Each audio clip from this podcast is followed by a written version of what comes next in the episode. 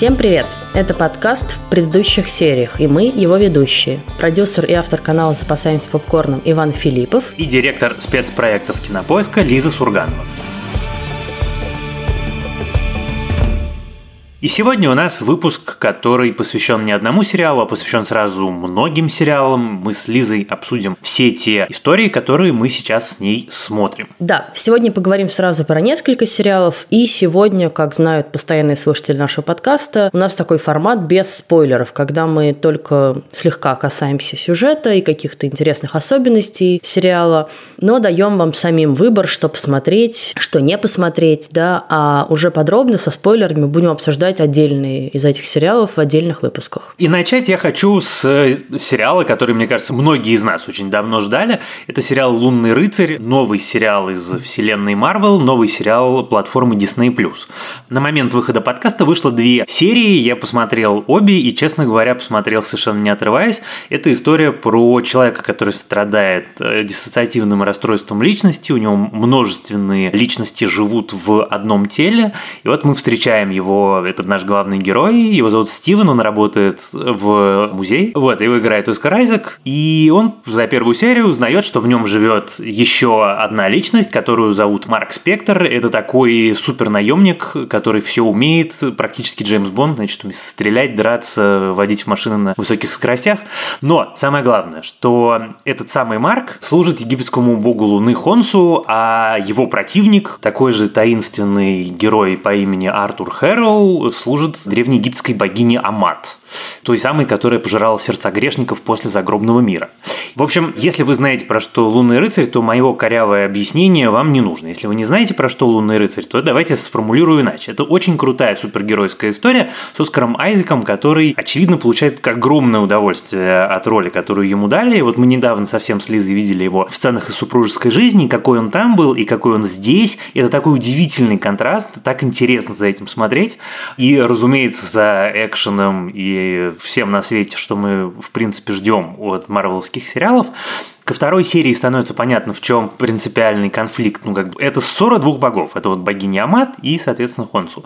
Просто они выясняют отношения не напрямую, а с помощью своих аватаров людей.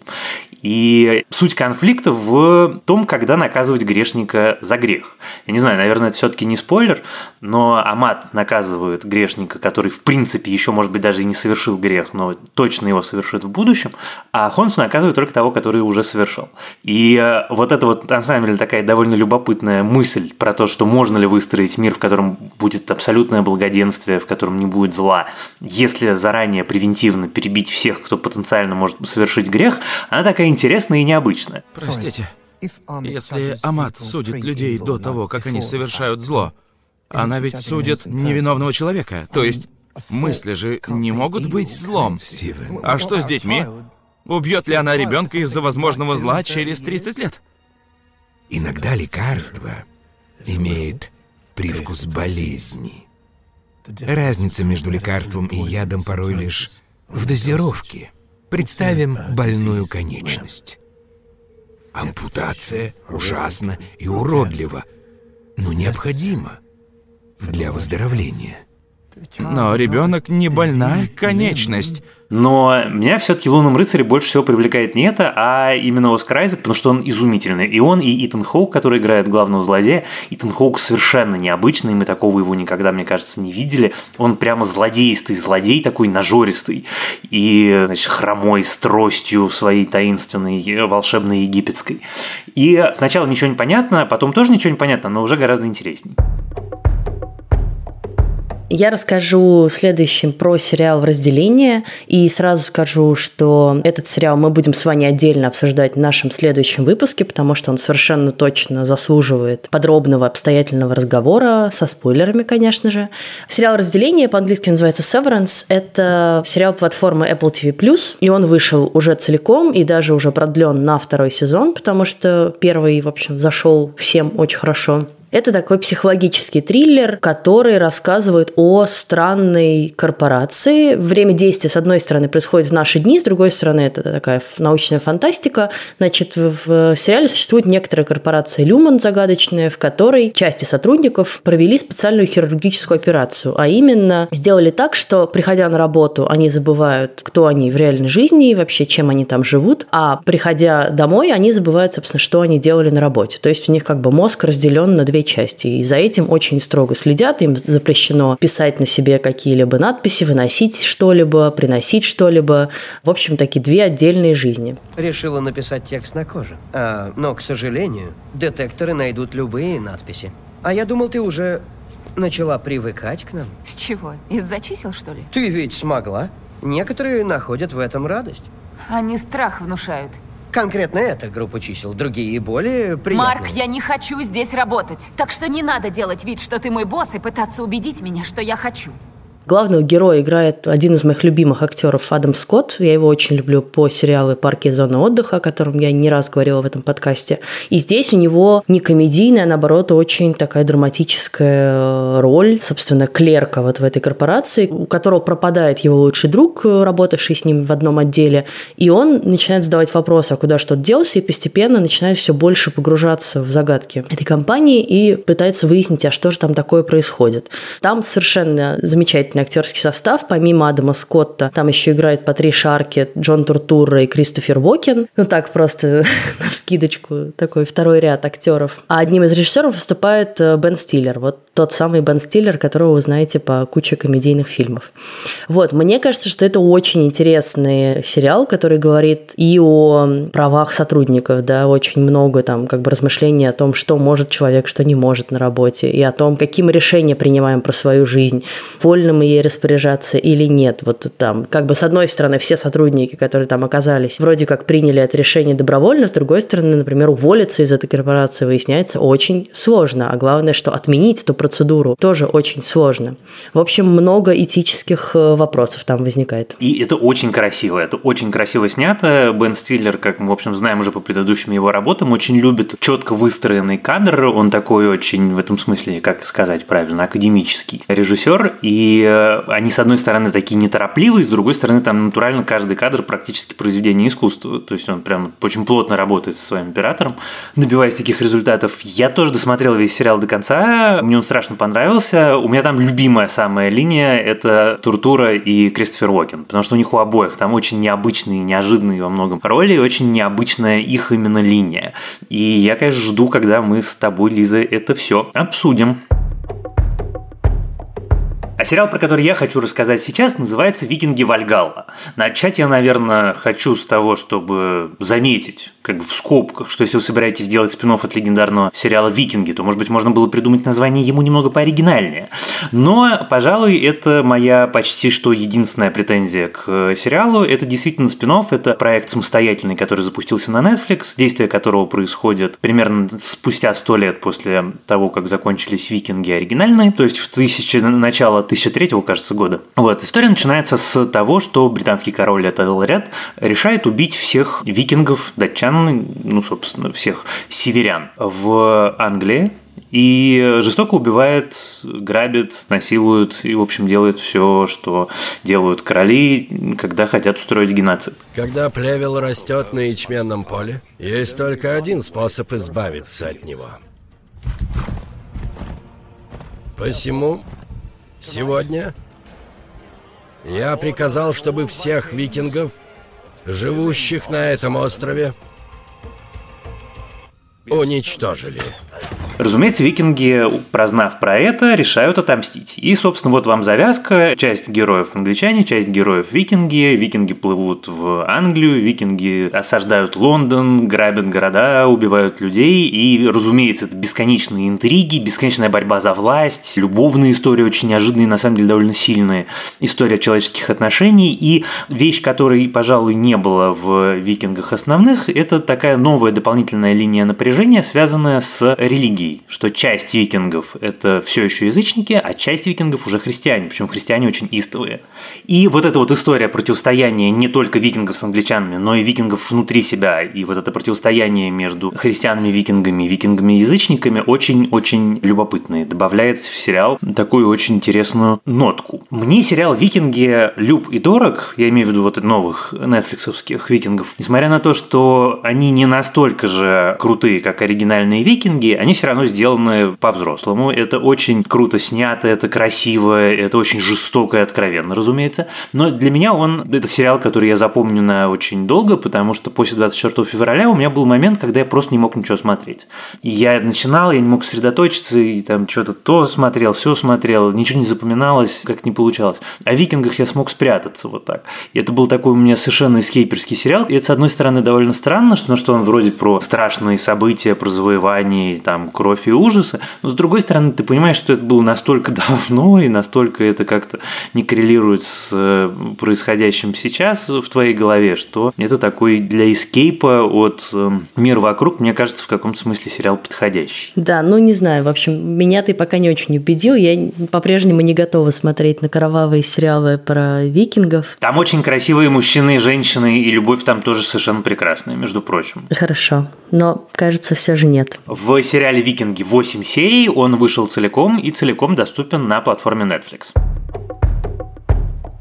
Я тогда расскажу про другого красивого мужчину. Я вот начала смотреть сериал, который называется «На взводе. Битва за Убер». Уже известно, что это будет антология таких мини-сериалов про разные современные интернет-сервисы. И вот первый сезон посвящен, собственно, Уберу и его основателю, который потом со скандалом покинул компанию, Трэвису Каланику, которого играет Джозеф Гордон Левит. И это такая очень интересная история про то, как оно все работает в Кремниевой долине, про то, как маленький стартап, очень амбициозный, с очень смелым и таким напористым основателем пробивает себе дорогу вообще на глобальный рынок, потому что Uber, в общем, был в куче стран, да, потом он как-то откатился из ряда стран, но, тем не менее, это бренд, известный по всему миру. И это такая драма, но при этом не очень на серьезных щах, а, в общем, где-то скорее драмеди, про то, как обаятельный мудак всех вокруг убеждает вкладывать деньги в то, что он придумал. И как бы вроде как он делает какой какое-то благое дело и прикрывается все время благими намерениями, что мы вот демократизируем весь этот рынок. Ну и действительно, вот если посмотреть, да, то Uber, конечно, сильно изменил рынок такси, и, в общем, нельзя этого не признать.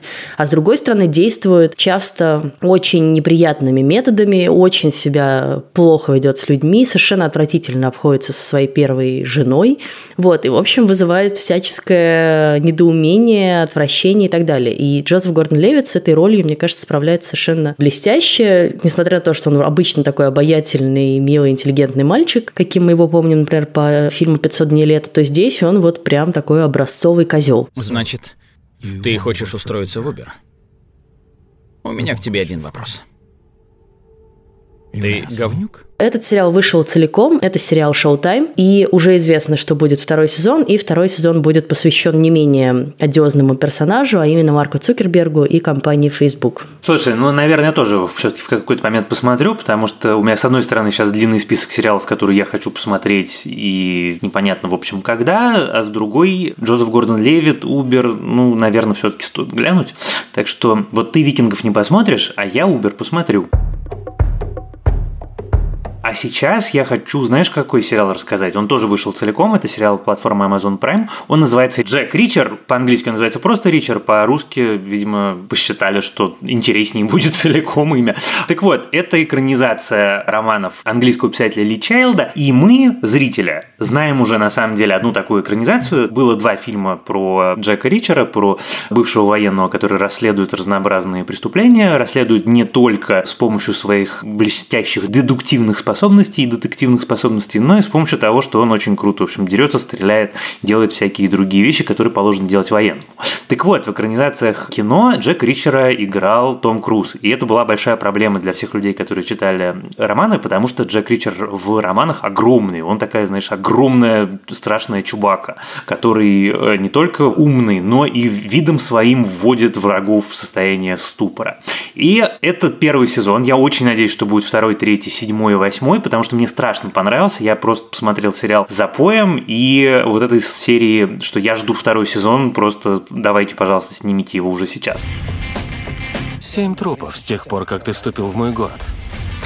Меня арестовали за убийство. Теперь вам нужна моя помощь? Хочу, чтобы делал, что я говорю. Я собираюсь раскрыть это дело и свернуть всем бошки. С одной стороны, это очень такой непредсказуемый, а очень привычный нам детектив. Вот главный герой, вот он попадает в маленький город, вот происходит ужасная вещь, вот его подозревают в убийстве, вот он доказывает, что он невиновен, вот он помогает местному следователю найти виновных, попутно у него случается роман с красавицей полицейской, попутно мы узнаем про его интересное и сложное детство и, в общем, его бэкграунд. И, с одной стороны, это все такое очень обычное и понятное, но, во-первых, невероятной харизмы главный герой не просто невероятный. Во-вторых, он, конечно, красавец такой, каких поискать, это тоже все-таки фактор. В-третьих, неожиданным образом ты смотришь сериал, и вроде все у тебя абсолютно как бы нормально, и такой детектив обычный, а следующая сцена какой-то безумный экшен или, например, какая-то безумно жестокая сцена по уровню жестокости где-то за перекрывающая местами, простите, «Игру престолов», я опять, значит, сравниваю, я знаю, нас просят не злоупотреблять, но здесь просто просят сравнение.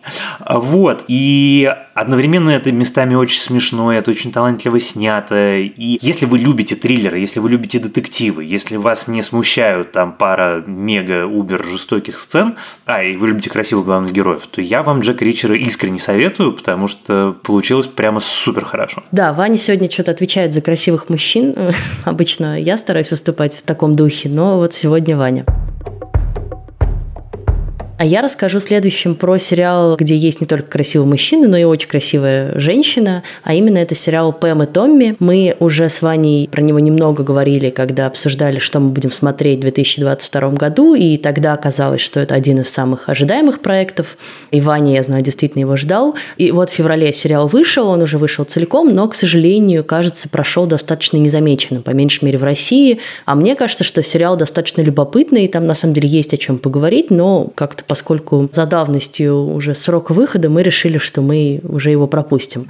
Но скажу, тем не менее, про него несколько слов. И это, собственно, история Памела Андерсон и Томми Ли, то есть не просто их история, а история появления, распространения той самой злополучной кассеты с их домашним секс-видео. Собственно, кассета, которая, в общем, положила начало таким селебрити секс-видео и появлению вообще этого жанра в интернете. Вот, потому что это все происходило в 90-е годы, на пике славы Памела Андерсон, но, э, как вы понимаете, интернет тогда еще был не очень развит, и там в сериале есть очень много смешных моментов, связанных с этим, где люди обсуждают, а что это вообще такое, как туда вообще заходить, а как им этим пользоваться вбивают, тыкая странно пальцем по клавиатуре что-то в поисковик Альтависта. В общем, много приветов 90-м и тем, кто помнит эти времена. Мне кажется, сериал это очень смешной, это очень остроумное размышление про то, как на самом деле страдают звезды от папарацци и от вот такого вмешательства в их частную жизнь. И, в общем, местами даже прям мне становилось очень жалко главных героев, которые, с одной стороны, такие не самые приятные ребята, достаточно зазнавшиеся, а с другой стороны, ну, в общем, совершенно не заслужившие, кажется, всего того, что на них обрушилось. И там, конечно, очень крутые актерские работы. Во-первых, это Лили Джеймс, которая играет, собственно, Памела Андерсон, и совершенно неузнаваема в этой роли, потому что, ну, если вы понимаете, как выглядит Лили Джеймс, она такая хрупкая английская девушка, да, тут она преображается вот в эту секс-диву с э, грудью, бедрами, локонами, пухлыми губами, и я даже редко могла понять, а где там, собственно, Лили Джеймс. Вот. И, конечно, мои любимые – это парочка Сет Роген и Ник Оферман, собственно, ребята, которые как бы и украли эту кассету и решили сделать бизнес на ее распространении. И это просто уморительно смешная пара, особенно Ник Оферман, которую я тоже нежно люблю по сериалу «Парки и зоны отдыха», но э, здесь он играет такого порно-продюсера в расцвете сил. Давай-ка ты не будешь говорить. А если мне есть что сказать? Говори, конечно. Про себя. И, конечно, есть Себастьян Стэн в роли Томми Ли. Я посмотрел Пэм и Томми целиком. Мне понравилось страшно. Я на самом деле горюю, что мы не можем обсудить этот сериал в подкасте, потому что, мне кажется, там очень много про что поговорить. Потому что там и появление онлайн-порноиндустрии, вот эта история про то, как эволюционирует порноиндустрия, и появление интернета, о том, как интернет меняет жизнь, и вся эта культура с таблоидами, с голливудскими студиями, как и кто управляет звездами, и насколько по-разному к тебе относятся, если ты мужчина или женщина в этой индустрии индустрии, и про, собственно, вот, ну, как бы вся история про очень сильную героиню, про Памелу Андерсон, которая, как я понимаю, не давала разрешения на то, чтобы эту историю снимали, но при этом, мне кажется, ну, я не знаю, я не могу, разумеется, за нее говорить, но эта история снята с каким-то огромным уважением к ней и с абсолютно с ее точки зрения и с пониманием того, как вот появление этой кассеты разделило жизнь на до и после. И это одновременно очень содержательная вещь, с другой стороны, очень развлекательная вещь, потому что иногда очень смешно, иногда настоящая драма. Это прямо круто. Я получил большое удовольствие, он у меня, наверное, там, я не знаю, год еще впереди целый, непонятно, что там будет и как будет выглядеть наша финальная десятка, и доживем ли мы до нее. Вот, но он у меня где-то точно сейчас в районе 11 места болтается, потому что он очень хороший. А что на первых 10 уже есть, что все заполнено? Нет, первые 10 пока ждут своего. Да, просто вакантные, но на 11 уже Пэм и Томми приземлились. Понятно. Напомню, что сериал этот вышел целиком и доступен на платформе Hulu. После нашего прошлого выпуска нам пришло письмо, которое нам с Лизой очень понравилось и которое я сейчас хотел быстро прочитать. Письмо от девушки по имени Насти Ермакова. Добрый день, огромное спасибо Ивану и Лизе за подкаст про сериал Крамора и отдельно за Данилу Козловского в качестве гостя. Мне сам сериал тоже невероятно понравился, сама обожаю историю, особенно начало 20 века. Актерскому составу аплодисменты, команде Данилы Козловского огромное спасибо за такой уникальный проект. Я рекомендую каждому, кому интересна история, особенно альтернативная история. Хотелось бы побольше таких уникальных исторических проектов. Ну, собственно, мы с Лизой, мне кажется, как это следует из нашего прошлого выпуска, полностью разделяем эту точку зрения и искренне присоединяемся. Пишите нам, пожалуйста, еще на почту подкаст собака кинопоиск.ру. Пишите, что вы думаете о сериалах, которые мы обсуждаем. Все это для нас очень важно и интересно. Мы все внимательно читаем. Ну и на этом мы завершаем сегодня обсуждение сериалов, которые мы сейчас смотрим. Вот такой у нас коротенький выпуск получился, не в пример предыдущим. А в следующий раз, напомню, мы обсудим подробно уже как раз со всеми деталями сериал «Разделение», про который сегодня поговорили. Так что посмотрите его, пожалуйста, целиком, потому что я думаю, что спойлеры вам испортят впечатление от просмотра. Да, этот сериал спойлеры испортит капитально, поэтому его стоит посмотреть до прослушивания подкаста. Да и вообще его просто стоит посмотреть, потому что он довольно удачный. Слушайте нас, пожалуйста, на всех платформах от Яндекс Музыки до YouTube. Пишите нам отзывы, ставьте нам звездочки, ставьте нам сердечки. Ну, а я хочу поблагодарить людей, с которыми мы делаем этот подкаст. Это наш продюсер Лена Рябцева и звукорежиссер Лера Кусто. Спасибо им большое. А с вами были Иван Филиппов и Лиза Сурганова. Пока. Пока.